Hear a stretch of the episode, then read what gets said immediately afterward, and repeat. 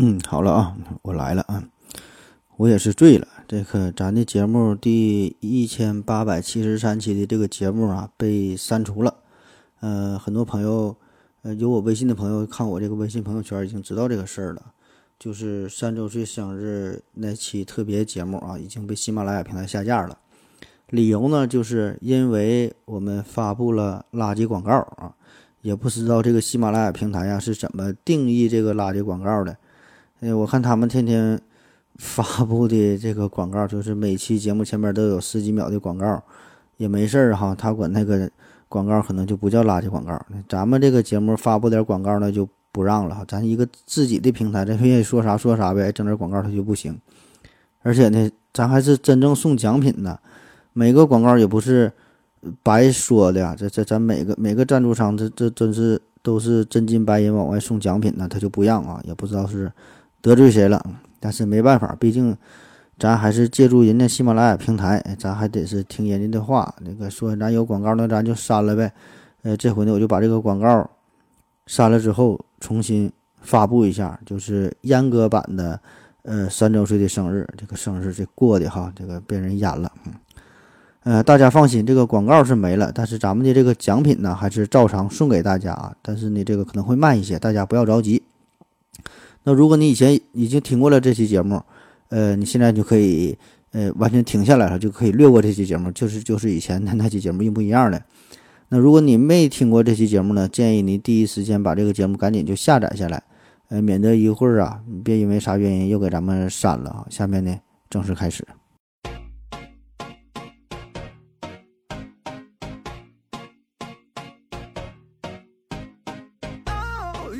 No, no, no.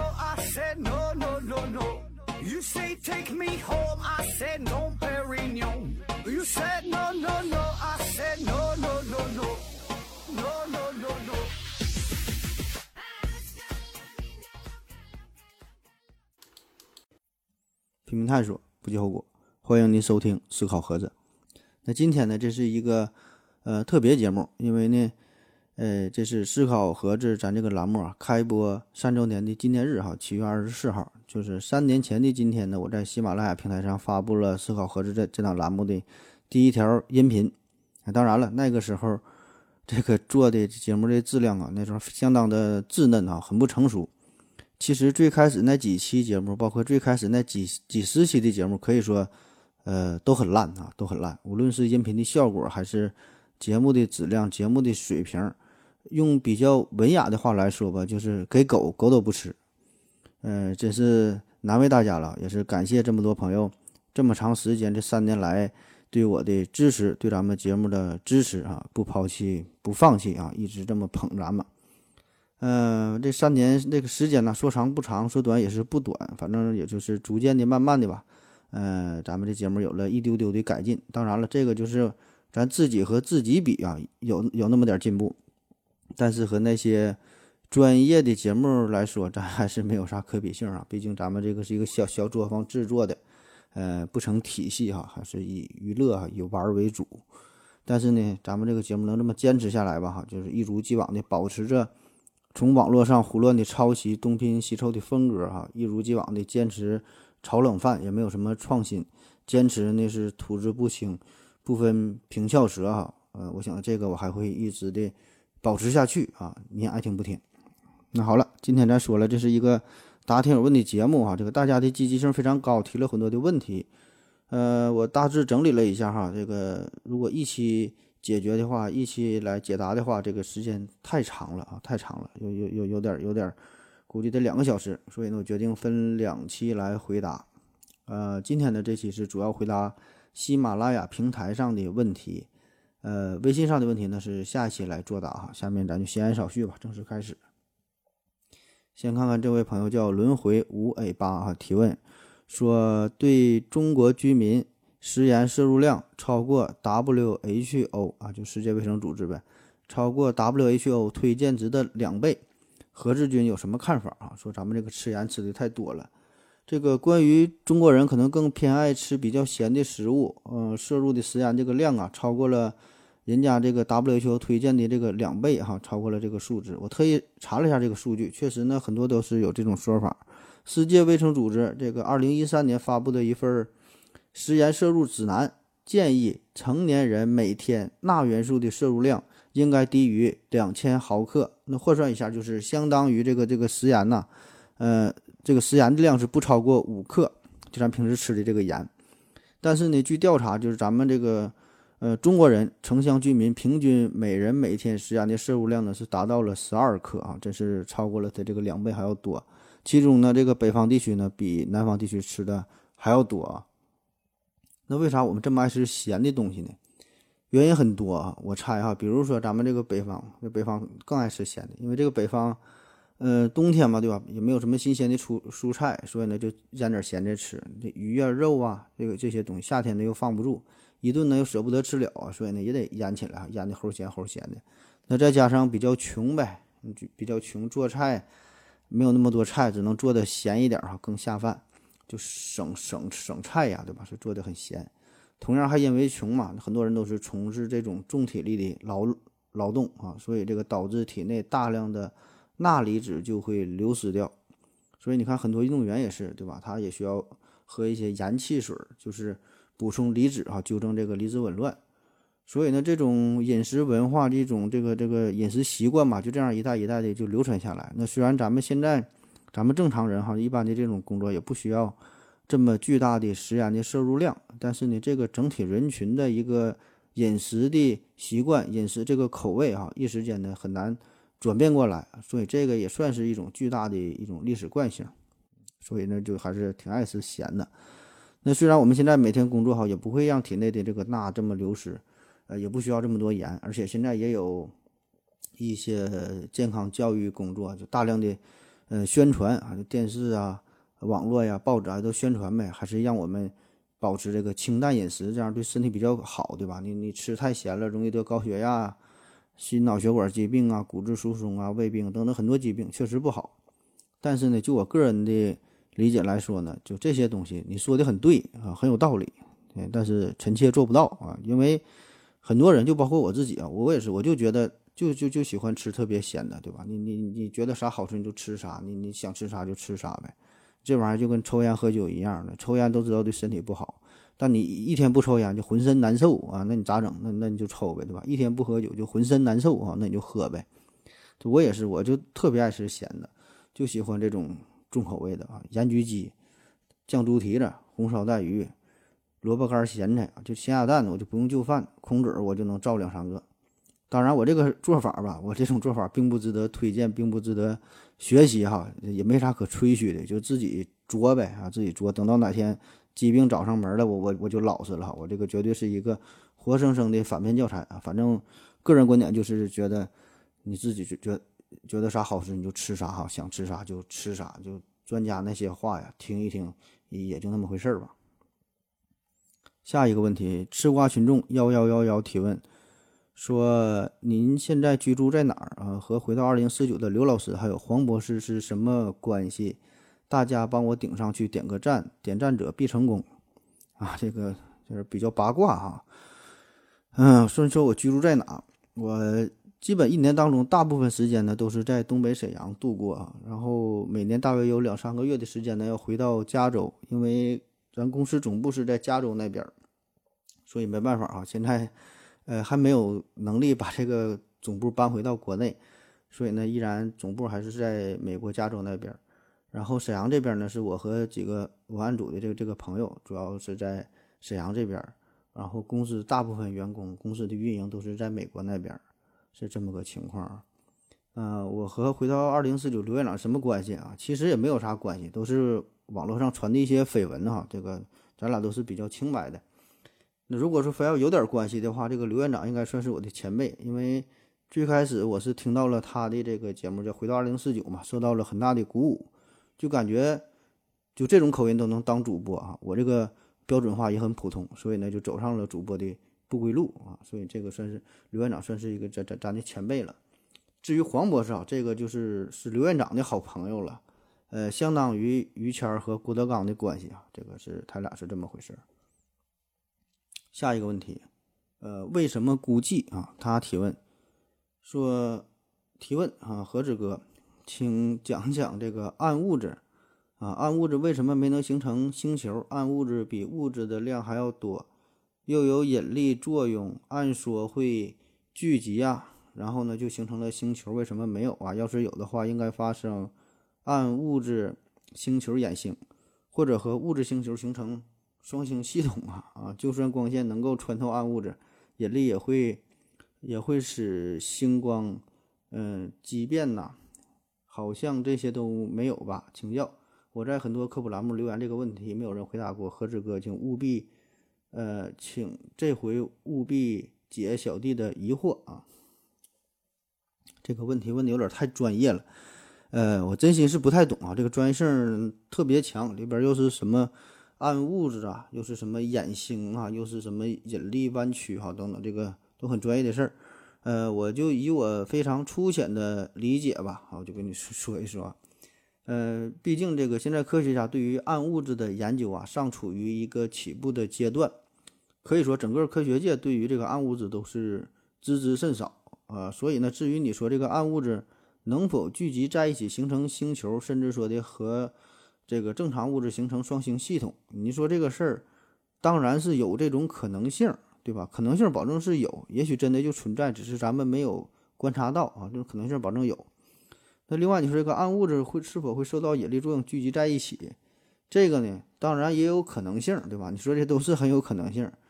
嗯，但是同时呢，这个你要说到暗物质也有这个暗能量的存在，这个暗能量不就相当于会带来斥力嘛？所以呢，也有可能它不会聚集在一起。当然，这些都是咱们门外汉哈非常粗浅、非常幼稚的猜测，非常不成熟的想法哈。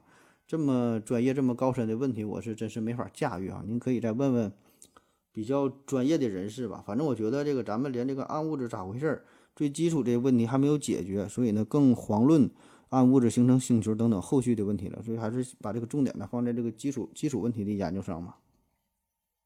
下一个问题，山村二十一号的王华提问说：“我为什么喜欢方舟子啊？我为什么喜欢凤姐？是我有问题，还是我所处的环境有问题？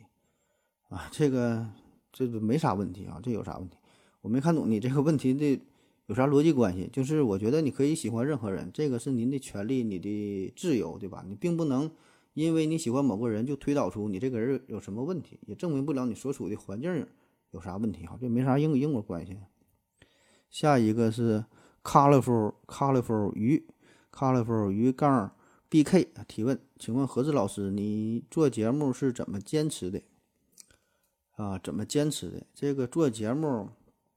咱这节目，呃，也算不上坚持吧，虽然开播三年了，对吧？这个坚持这事儿呢，比如说，就像有一个人，他喜欢打打麻将哈，喜欢打麻将，他一天不玩，他就浑身难受哈。有人喜欢钓鱼，有人喜欢下棋，所以这些事儿他天天去做，但是呢，他觉得这个过程是一种享受，他很快乐，那就这就算不上坚持。而对于一些不喜欢打麻将的人，你你天天要求他转那块儿了，打八圈哈，你不打不打完不行，像上班似的，哎。这人不爱钓鱼，偏让他坐这会儿给我钓鱼，一天钓不上来十条，不让他回家。你让这些人他去做好这个呢，这才能叫做坚持。就是说，一个你不喜欢去做的事儿，还要继续的这么持续下去去做好这个，这个才叫坚持。所以呢，我感觉我做节目这个就像你酒鬼喝酒一样，你本身你就喜欢这个事儿哈，你就爱做，你就玩玩而已哈，算不上什么什么什么坚持。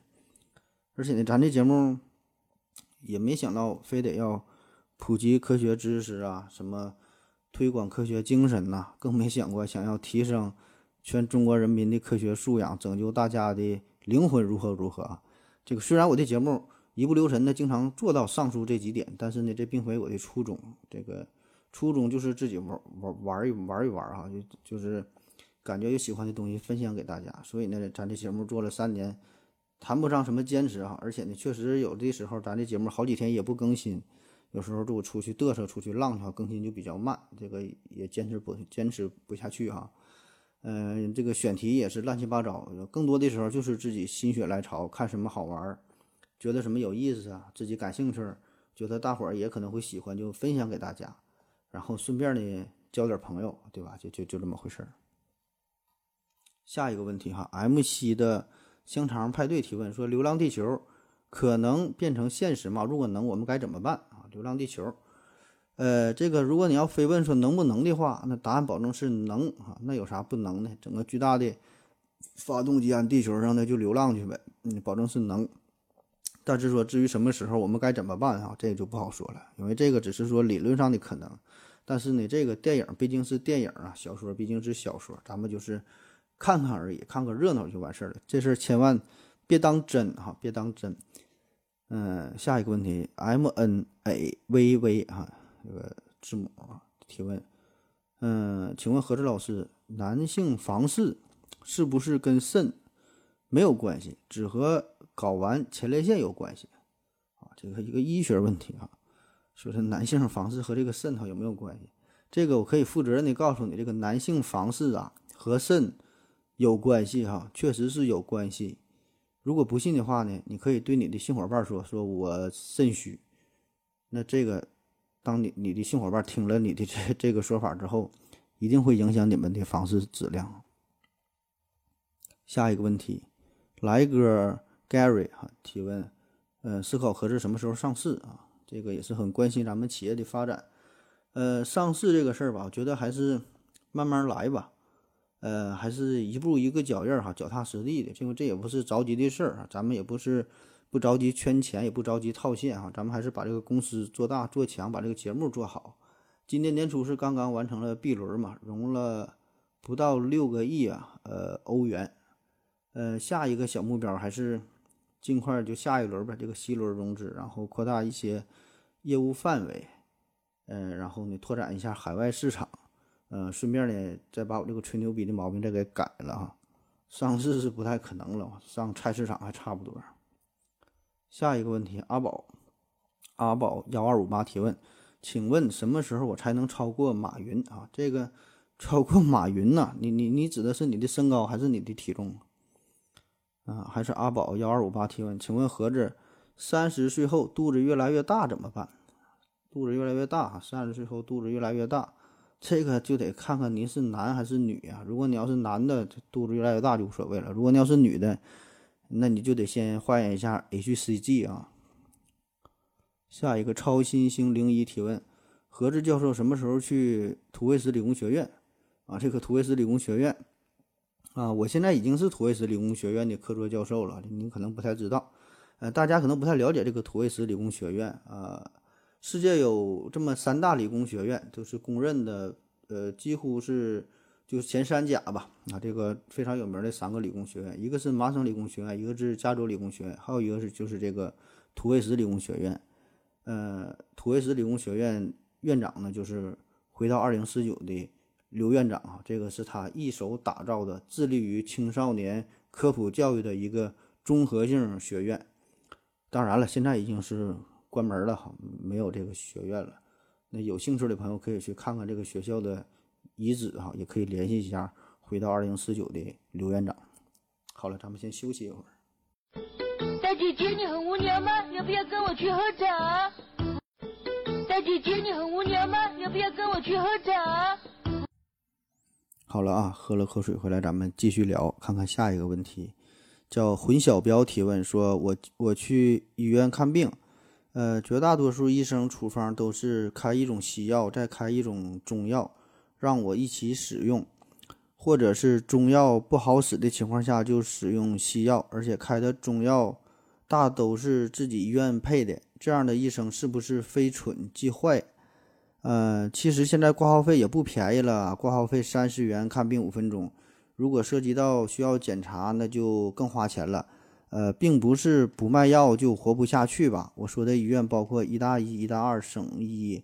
祈愿、红十字、陆军总院二零二这些大医院，啊，这是关于这个咨询，呃，医院医疗的这方面的问题。这个可能因为我是医生的缘故吧，总有一些人呢，呃，向我这个咨询病情哈，这个我都没有回答，啊，也总有一些人呢向我抱怨，这个说中国医院种种不足哈，种种的弊端，然后说中国这个医疗大环境不好哈，如何如何的这些事儿呢？我可以负责任的跟你说哈，你跟我讲这些一点用也没有哈，我真的我是啥也解决不了，我也代表不了中国医疗系统，我也代表不了医生这个群体，我也代表不了咱们医院，代表不了咱们科室啊，我就只能代表我自己啊，只是一名普普通通的一个小医生哈，一个二甲医院的小破小破逼医生而已哈。你跟我说这些没用哈，你说那些我也明白哈，但我也改变不了啥。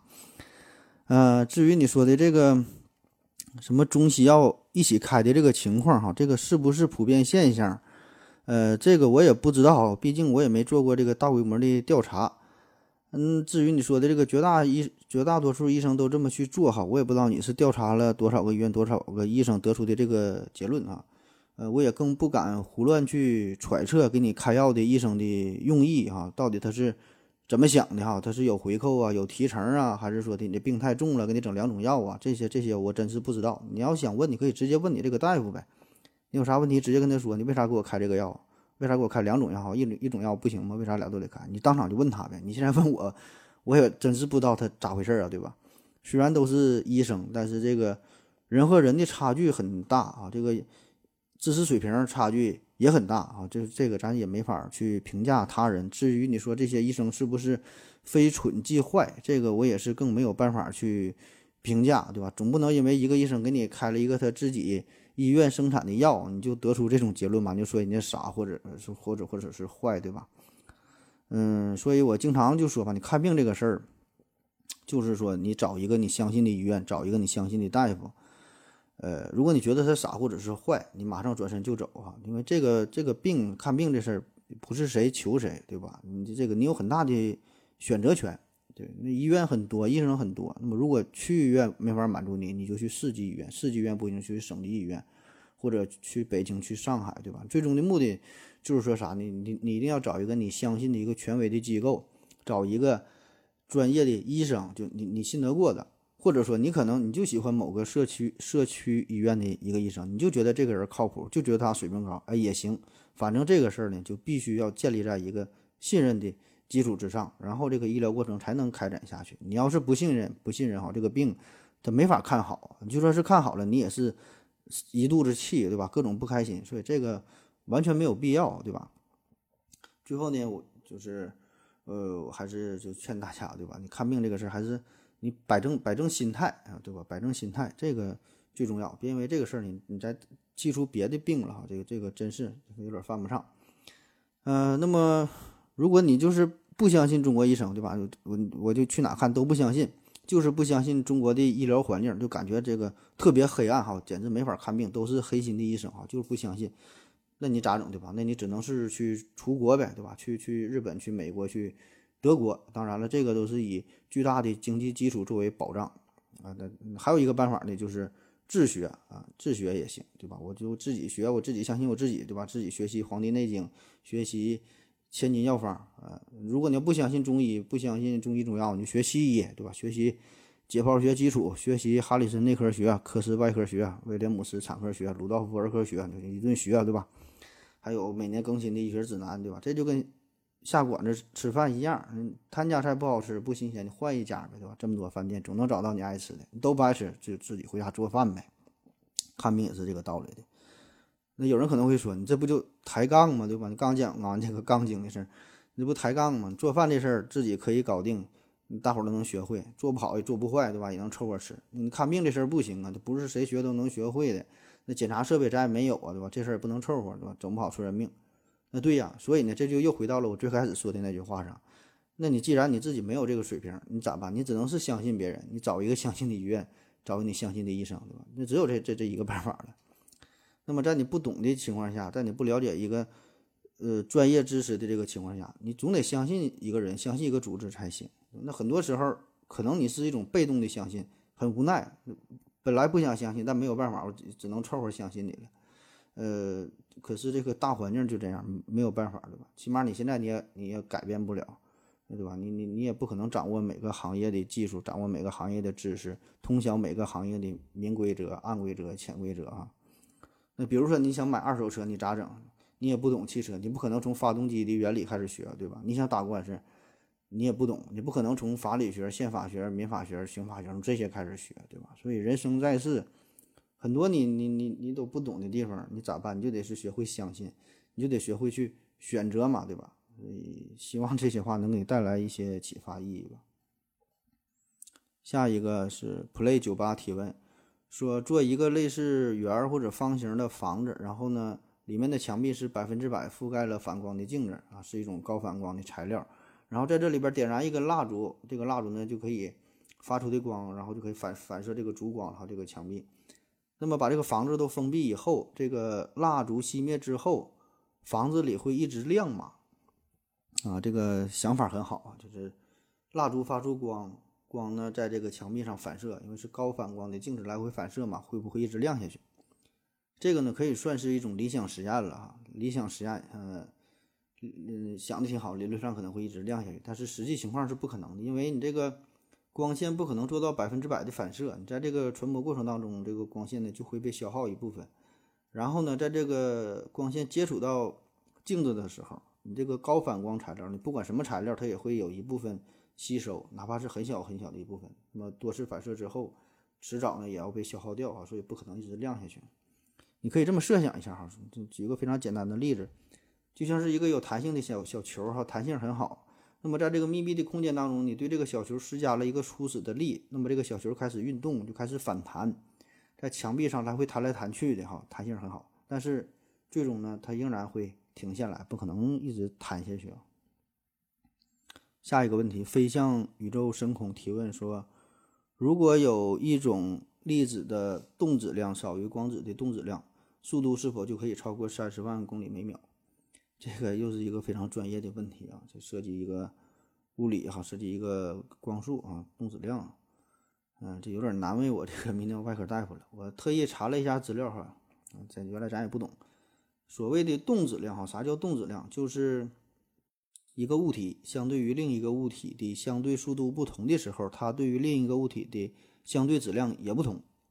就啥意思？这个物体的运动速度发生改变的时候啊，它就需要获得一定的动能啊，它才能加速。那么获得动能之后，这个物体的速度变快，那速度变快，它的质量也会变大。那当然，一般在低速的情况之下，这个效果并不明显。但是呢，当这个物体的速度非常非常快，接近光速的时候，这个质量增加的这个效应啊，就会非常明显。所以，当这个物体在接近光速的时候，它的这个动质量就是趋于无穷大。所以呢，也就是说，那质量不是零的物体是不可能达到光速的，因为那个达到光速就意味着需要无穷的能量了，这个这是不可能的。那么，这个光子为什么能够达到光速？就是因为光子它的静质量是零啊，所以呢，它才能被加速到光速。当然呢，当然了，并不存在。呃，静止的光子哈，它都都是以这个光速进行飞行着。那么，光速运行的光子，它呢就是拥有能量、拥有动量，也是拥有质量啊，就是这个动质量，这是这个动质量的这个事儿。那么，回到你的这个问题，说一个粒子的动质量少于光子的质量，速度能否超过呃三十万公里每秒？就是超超超越这个光速？那我算了半天呢，我是没算出来结果啊。呃，我估计应该是不能哈，因为我不知道你是否了解这个公式，你可以把这个公式带入进去，你你你算一下哈，就是少于光子的动质量，它也不可能这个这个超越光速，而且你可以用一种极限思维的方式，你就假设有一种粒子，它的速度、它的质量都是零，那么它的动质量就小于了光子的动质量了呗，对吧？但是呢，它的速度是零了吧，也并没有超过光速。下一个问题，七七一。S A Y 提问：如果地球上的氧气在一瞬间，呃，被消耗完了，会发生什么啊？是地球上的氧气啊，一下没了，那这这变化那可老大了，方方面面都会发生变化呗，对吧？反正你想抽烟，你是点不着火了。下一个哈，下一个这网友的名太长了，二 Y L N X P 什么玩意儿，乱七八糟一堆字母。提问说：浓盐酸和稀盐酸有什么区别啊？这是。呃，初中化学问题了，应该是初初一、初二就学过啊，反正我早就忘了。那浓盐酸和稀盐酸，保证是这个浓度不一样呗。下一个 D R S J 提问：何总用的拍照设备是啥啊？我这经常在我朋友圈里边晒出一些照片啊，就是主要就是花花草草一些小景色啊，自己瞎玩呗啊。看到一些美景呢，就是和朋友分享一下。这个其实不是设备好，主要是这个。P.S. 技术，呃，好一点啊，这个看起来非常艳丽。呃，至于这个设备，其实也是用过很多啊，哈苏啊、宾得呀、徕卡的，以前也都用过，还有这个呃马米亚的啊，呃，禄来机器反正也都玩过哈，呃，尼尼康的、佳能的，反正基本都玩遍了哈，了如指掌。但平时最常用的呢，还是一款叫红米的手机。下一个是北京动物园提问说，听说现在呃显卡 CPU 已经达到了制作工艺极限，想问是不是真的？以后的显卡或者 CPU 运算能力还能不能进一步？能不能进步啊？进步速度会不会越来越慢？啊，这个 CPU 极限啊，这也是广泛讨论的一个话题了。这个工艺极限这个事儿啊，这个保证是真的哈，但是说这个只是目前人类的极限。是基于当前的制造工艺的极限啊，这个保证是有，就基于你当前的技术，那只能达到这个水平的，呃，所以这个这个保证是存在这个极限的，但是这个并不是你永远无法突破的一个极限哈，只是目前的一个极限，嗯，就像是当年人们以为这个六十五纳米就极限，后来以为这二十二纳米就是一线，就是极限一样，就一代一代的不也都突破了吗？这个只是在一定的工艺前提之下的一个说法。那你改进了这个工艺，突破了这个工艺之后，自然呢就可以突破了这个极限哈。但但是有下一个极极限在等着你。这个就跟这个跑一百米似的，原来以为人的速度不可能呃突破到十秒嘛，对吧？后来不就有这个海因斯对吧？海因斯突破十秒，你现在还有博尔特呢，跑得更快了。当然这里边。也有一个绝对的极限，就是不你不管怎么突破，它一定会有一个绝对的极限啊！我觉得这个绝对的极限不是十四纳米哈，也不是七纳米，也不是五纳米，不是三纳米哈。理论的极限呢，也许是零点二二纳米哈。嗯，这这是我自己编的。呃，这个并不是什么高深的理论哈，只要你知道一个数据就行。因为这个硅原子的半径是零点一一纳米，那么直径就是零点二二纳米呗。那所以也就是说，只要你这个 CPU，你这个材料还是以这个硅作为原料的话，那么你必然要面对这个硅原子的直径的这个极限，对吧？你前提不能把这个硅原子给破坏掉了。所以呢，我我说这就是零点二二纳米嘛。当然，也有人推测是零点五纳米，因为这个硅原子本身也要保持一定的距离，所以呢，所以呢还要往上加上一一部分哈，就零点五纳米。那至于能不能达到这个程度？什么时候能够达到这个水平，这事儿就不好说了。毕竟以现有的水平来看，你别说是零点五纳米的，这个五纳米这个就是已经很难达到了。因为到五纳米的时候，就会出现一些漏电的问题啊、隧穿的问题啊等等哈，很多技术技术性的难题有待突破。呃，至于你说这个进步的速度是不是越来越慢，这个呢可以看看之前我有一期有一系列节目讲那个，哎，科学科技是不是被锁死了？科技的发展的那一系列节目。至于未来就是这个 CPU 进步的速度是不是越来越慢这个事儿啊，这个是不是一个 S 型的曲线，有一个平台期？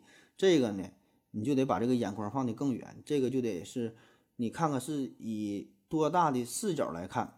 也就是说，如果你从五年、十年的视角来看，可能会存在一个非常短暂的平台期，可能会停滞不前。那如果你放眼一百年、二百年，可能呢，这还是一个迅速的爬升期，咱们只是一个短暂的一个一一个一个平台哈。瞬以后呢，可能瞬间呢又陡然之上了，这都不好说。如果再放眼一千年、一万年，这个曲线到底是啥样？这个我也不知道了。下一个问题，北京动物园提问说：为什么看那些车祸视频啊？第一，第一视角来看，在车祸的一瞬间，雨花雨刷器会启动啊？这个我想很多朋友也都看过哈，都都都有这个体验。发生车祸，雨雨刷器就启动了。我估计可能是。女司机开车哈就碰着了呗，这个开玩笑啊。嗯，这个问题我在网上找了一些资料哈，最后我总结了一下这么几个原因。第一个呢，就是因为在这个慌忙的过程当中，手忙脚乱的，就是碰到了雨刷器开关就打开了呗。嗯，还有一个原因呢，就是因为在这个碰撞的时候，这个惯性车突然的停止或者突然的加速。这种撞击的惯性呢，把这个雨刷器给打开了，因为这个雨刷器一震动嘛，就非常灵敏，可能打开了。还有一个原因呢，就是雨刷器本身系统的这个设计。雨刷器呢，它有实际上有两套系统，一个呢是咱们这个手动的开关哈，你你你一碰它就就开了，就是常规的哈，是两套开关。还有一套系统呢，就是一些在一些特殊的危急的情况，比如说这种碰撞的的时候呢，它就会自动开启，呃，都有这个这个系统。这个设计的。考虑的初衷呢，就是要在这个发生车祸的时候呢，呃，可以通过雨刷的摆动保持风挡玻璃的清晰度。那么这样呢，无论是对于里面的人看外面的情况，还是外面的人想救助里面的人，那都可以呃减少一定的风险性嘛，让这个风挡玻璃啊能够看得更清晰一点啊。不知道对不对哈？不知道有没有专业这个研究汽车的朋友，我就是网上找到的这个这个资料。呃，下一个问题还是这个北京动物园提问，说为什么《西游记》里会有？呃，狮子、豹子成精。按道理来说，吴承恩不应该见过、听过这些非洲动物啊。这个豹子成精哈，吴承恩是否看过？这个我从两方面来回答哈。从这个空间的分布程度上来看，这个豹子啊也并不是非洲的特产。你看这个豹，比如说这豹的分布地理分布非常广啊，阿富汗、阿尔及利亚、安哥拉、亚美尼亚、印度、伊朗、以色列、莫桑比克、巴基斯坦。俄罗斯、卢旺达、塞内加尔、泰国、土耳其、乌干达、阿联酋、也门、赞比亚、津巴布韦，老多老多地方都有啊，包括咱们国家很多地方也都有这个豹子的存在，所以这个绝不是说就非洲才有的动物。那么从时间的维度维度上来说呢，我们呃很早也就有关于这个豹的记录了，比如说有这个呃俗语叫“吃了雄心豹子胆”，对吧？这话呢，这个俗语啊，就很很早很早就有了。你看吴承恩他写的《西游记》，吴承恩这是是明明代人嘛？那你吃了雄心豹子胆这句话，这个呢是来源于元代的杂剧《赵氏孤儿》。哎，这里边有老元帅，我有雄心豹胆，嗯，怎敢掩藏着赵氏孤儿？你看这这这个，这元代就有了，对吧？所以这很明显，嗯，到了这个吴承恩这时候，他保证他就已经有了豹子。还有一个成语叫“管中窥豹”。关中窥豹，这不就更早了吗？这个成语是来自于《世说新语》。那《世说新语》这本书是成书于南朝时期，就是魏晋南北朝那个那个南朝啊。这公元四五四五百年的事儿，好像对，所以就更早了。还有这个东汉的时候，这个呃许慎哈写的这个《说文解字》，这里边也有关于豹的记载，还有《山海经》里边也有关于豹的记载。所以这个并不是说的。吴承恩他看不到，这这咱很很早就有啊，还有这个狮子这个材料我就没查，有兴趣可以自己查一下，也是咱很早就有这个关于这方面的记录了。好了，咱们再休息。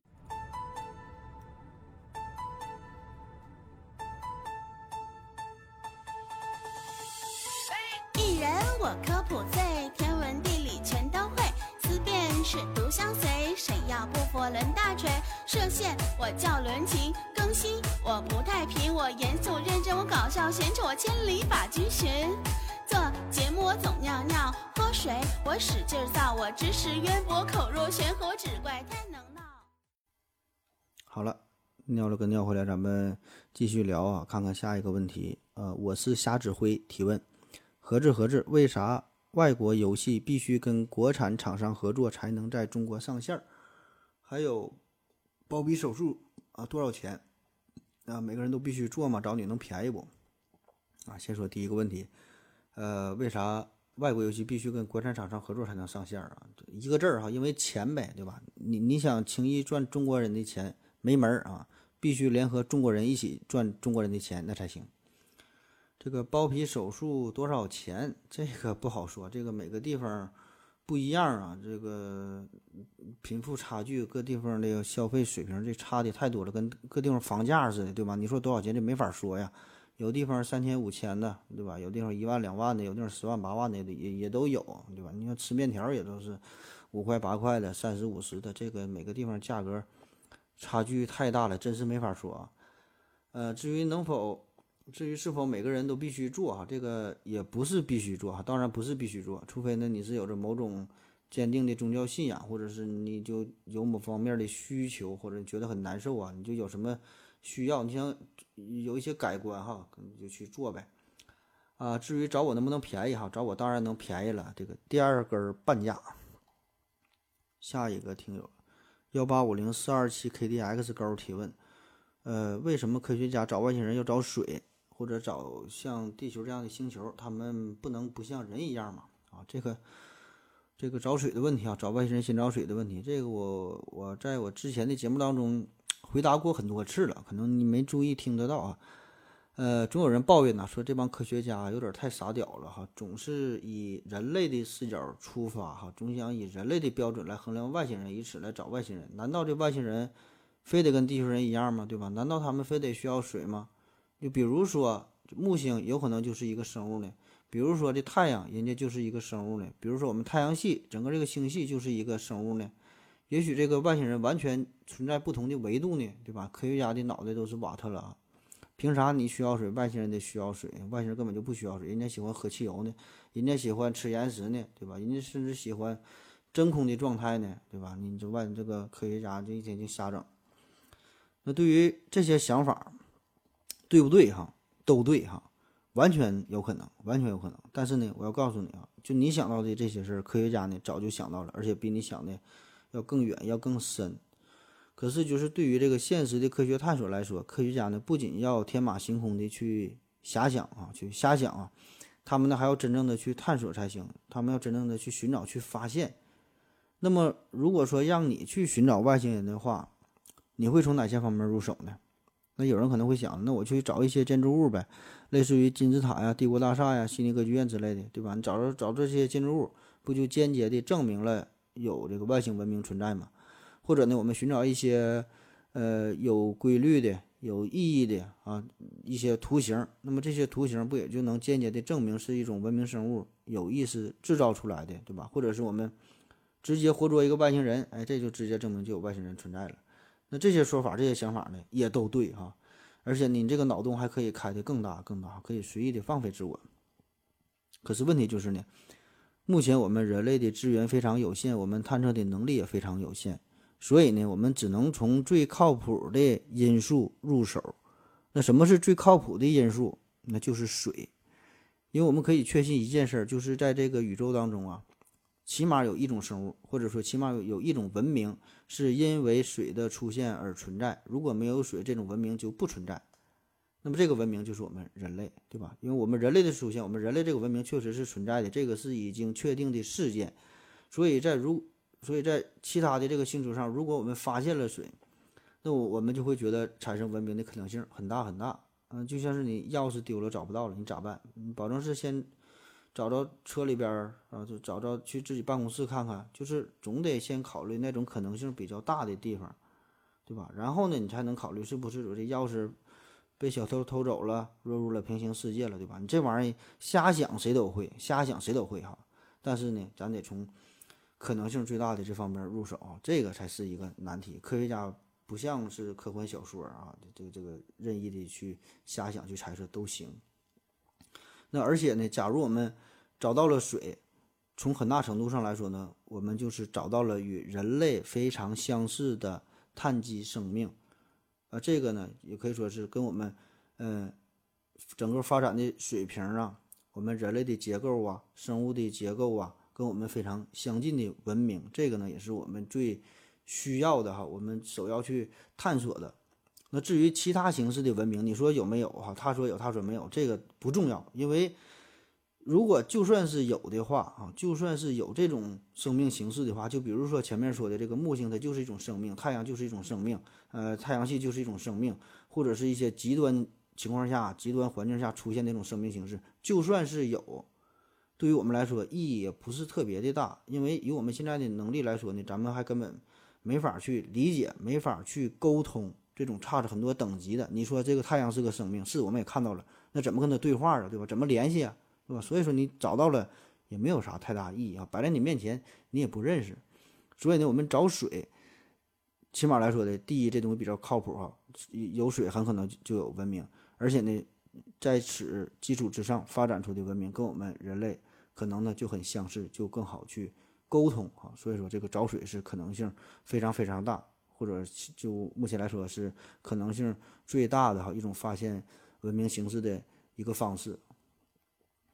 下一个问题，呃，幺三五幺五四四 PZ JS 啊，提问说双生子杨谬可以用最初降线来解释吗？哈，双生子杨谬最初降线，呃，这个当然可以了哈。这个双生子杨谬和最初降线有着非常密切的关系。这个双生子杨谬，大伙儿也都听过吧？就是说有一对双胞胎兄弟，俩人本来一边大，那么呢，这个时候呢，让其中一个人登上了宇宙飞船，以接近光速的速度在宇宙中一顿飞一顿飞，飞了很长时间。另外一个呢是在这个地球上，那么飞了很长时间之后，呃，这个宇宙飞船上这个人回到地球就发现了哈，他的这个兄弟，呃，要非常非常老哈，而自己在飞船上这个人呢，他会非常非常的年轻哈，就双生子杨谬。追书降线这啥事儿呢？这个以前咱也说过，也这是一个非常经典，也是非常精彩的一段科学故事。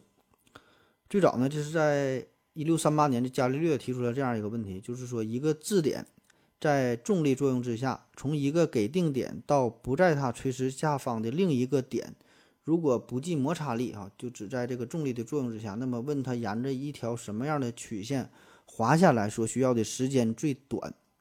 大伙儿可以设想一下，就是从上边一个点到下边一个点，或者说是这么斜着下来，那么沿什么曲线，这个所需的时间最最短啊？当时伽利略给出的答案是沿着一段圆弧，但是这是一个错误的答案。然后呢，是这个瑞士的数学家，就约翰·伯努利哈，伯努利家族的一个人儿，约翰·伯努利，在一九呃，在一六一六九六年，再次提出了这个追溯降线问题。然后呢，因为他当时是做出了这做出了解答嘛。非常高兴啊，就想嘚瑟一下，就是向外界征求答案，看看谁能算出来。那很快就有很多的科学家给出了正确的答案，其中包括牛顿和莱布尼茨，还有洛必达，还有他哥哥雅各布·伯努利哈，也他们这个伯努利家族的人儿。呃，这个是简简单的回顾一下这个故事。那么这个最初降线和这个双生子杨谬有啥关系哈？怎么用这个最初降线来解释双生子杨谬？我们可以把这个登上宇宙飞船的这个人呢，看作是空间当中的质点 A 哈，就处于高处的这个地方。那么在地球上生活的这个人，可以看作是空间当中的质点 B 啊，就是处于下边的这个位置这个人。那么这样呢，A 与 B 的相对运动呢，就相当于在 A、B 之间呢插入了无限多的层面，每个层面的厚度都是无限无限的接近于零。这样呢，这个质点的这个运动啊，便是呢趋于空间 A、B 两点之间质点运动的一个真实情况了。那么此时，如果这个折线，呃，有无限的增多哈，这个速度无限的增快啊，在这种情况之下，那么对于这个质点 A 来说，它的时间的流逝呢也就会变慢。那么最终呢，开始的这个曲线呢，就是我们呃需要的最初降线了。那么导致的结果呢，就是呃在 A 下落到 B 的时候，就是与这个 B 重合的时候，这个 A 呀就要比 B 变得呢更加年轻。啊，不知道您是否听懂了？我估计你是没听懂，因为这个是我自己瞎鸡巴编的。下一个问题，不管好坏，这打听一下，何志有德气血温通养生仪啊？这个东西，朋友直销买的三万元，怎么劝都不听，说自己体验过才买的，简直是包治百病啊！为这事儿都快变成陌生人了，只是希望不会有副作用。当个安慰剂或许能起到预防的效果，查不到更多的治疗，望解答，谢谢。啊，这你说这个东西我还真是第一次听过哈，什么什么什么仪呀？哎呀，这玩意儿愿意买就买吧，这个你也管不了啊，对吧？你别说是那好朋友了，就是你爹妈买，你你你也劝不了。这就是你像买那些名牌的包，对吧？动辄是三万五万的，买个手表动辄十万八万的，那你说这玩意儿值不值，对吧？它它它也也不值啊。所以你买保健品、买治疗仪，你就得拿出这种心态，就得拿出那种给女士买包、给男士买表的心态啊。只要你有钱，只要开心哈，欢喜就好呗，根本也没啥值不值的，对吧？你根本也没有有用没用这一说。当你考虑保健品。这个治疗是否真的有助于健康的时候，这个时候呢，说明就你已经错了哈。这个事儿你根本就不用考虑它有用没用哈。这事儿呢，你也不用劝啊。每个人都有自己选择的权权利哈。他有钱，他他他愿意，咋整就咋整吧啊，随他去吧。下个问题，叶听风，J 一提问，我想问，工业革命为什么没有在古代中国发生？毕竟那个时候已经有了苗头。这个是一个被。广泛讨论过的问题了，工业革命的事儿，就著名的吕约瑟难题嘛，对吧？这个咱也没啥新鲜的观观点啊，老话题了。我是就在网上找了一个现成的答案哈，给你念一下。这个工业革命啊，工业革命为啥会出现工业革命？它呢要以很多的要素作为前提。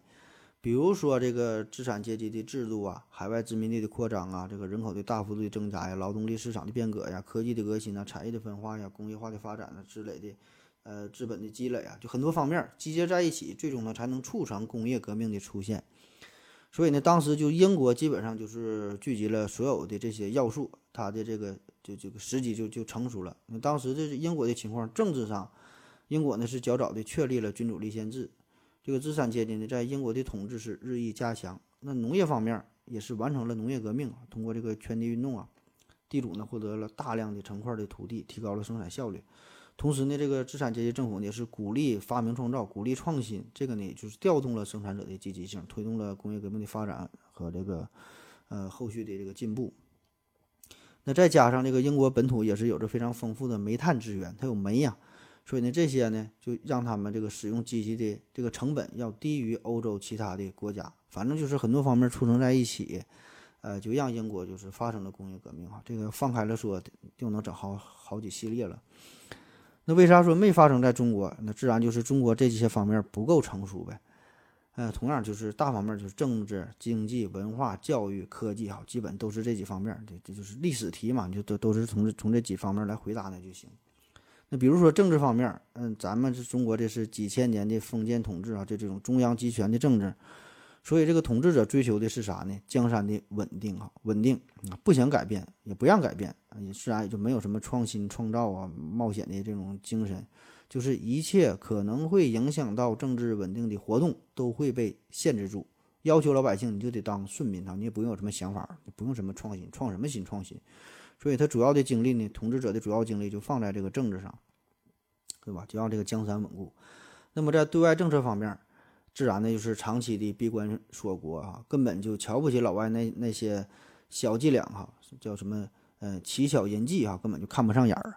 那么在从这个经济角度来出发，在十六世呃十八世纪六十年代，就是英国工业革命这个时候呢，咱们正处于封建社会嘛，属于典型的农业大国，自给自足的小农经济呢是占据了主导地位。所以你反观英国这个圈地运动嘛，这个当时。国债呀、税收制度啊、殖民掠夺等等，这个奴隶贸易等等啊，这些手段都是进行了大量的资本的这个原始积累，开辟了国外市场，获取了工工业的这个原料的供应。所以呢，这些也都是为工业革命，呃，准备了一个必要的经济条件啊。这些呢，都是咱们所欠缺的。再有就是这个人才选拔制度，人才选拔制度，人家是鼓励学习、鼓励创新，咱们呢是实现这实行这个科举制度啊。就不管你是谁，你有多大能耐，有啥本事，都得通过科举考试啊，最后呢才能成为所谓的人上人。那在这种的激励制度之下，大家呢从小就是诵读四书五经啊，最后呢就算是考上了啊，进入了官场，更是没有心思研究科学啊，研究真正的知识，而是呢专心的研究人哈，研究人，想方想方设法的和领导搞好关系，想着怎么搂钱，怎么继续往上爬。所以你想想，在这样的大环境之下，根本不可能出现科学的进步、科技的进步啊，自然也就没有这个工业革命了。下一个问题啊，TFS 杠 SR 能不能讲讲邪教的历史，还有它为什么会存在啊？关心邪教，邪教这个也是一个很大的话题了。邪教啊，咱呃没怎还真就没怎么说过这方面的事儿哈。等咱以后有机会，可以跟文案组商量商量。可以整一系列邪教，但这个毕竟还是多少有点敏感啊，不太敢说。虽然咱们是保持着一个客观公正的态度啊，但聊邪教总怕 这个被被被这个官方给给下架了啊。邪教的历史啊，这个自然是源远流长，可以说邪教的历史呢跟宗教的历史一样的久远。有宗教必然呢就会有邪教啊，这玩意儿就看你怎么利用。咱们可以说说为什么会存在吧，咱就挑这么一个点，简单说几句。为啥会有邪教的存在啊？原因很多，比如说传统文化的糟粕，哈，这是一个遗毒。虽然咱现在已经进入了二十一世纪，但是这种封建迷信呐、民间巫术啊等等啊，这种思想、这种现象仍然会存在啊。这个没有什么避讳的，确实会有，民间还会有。呃，而且很多人现在确实也是经过了自己的努力吧，并没有达到自己的梦想啊，没有实现自己的理想。那么这样呢，他就不再想奋斗了。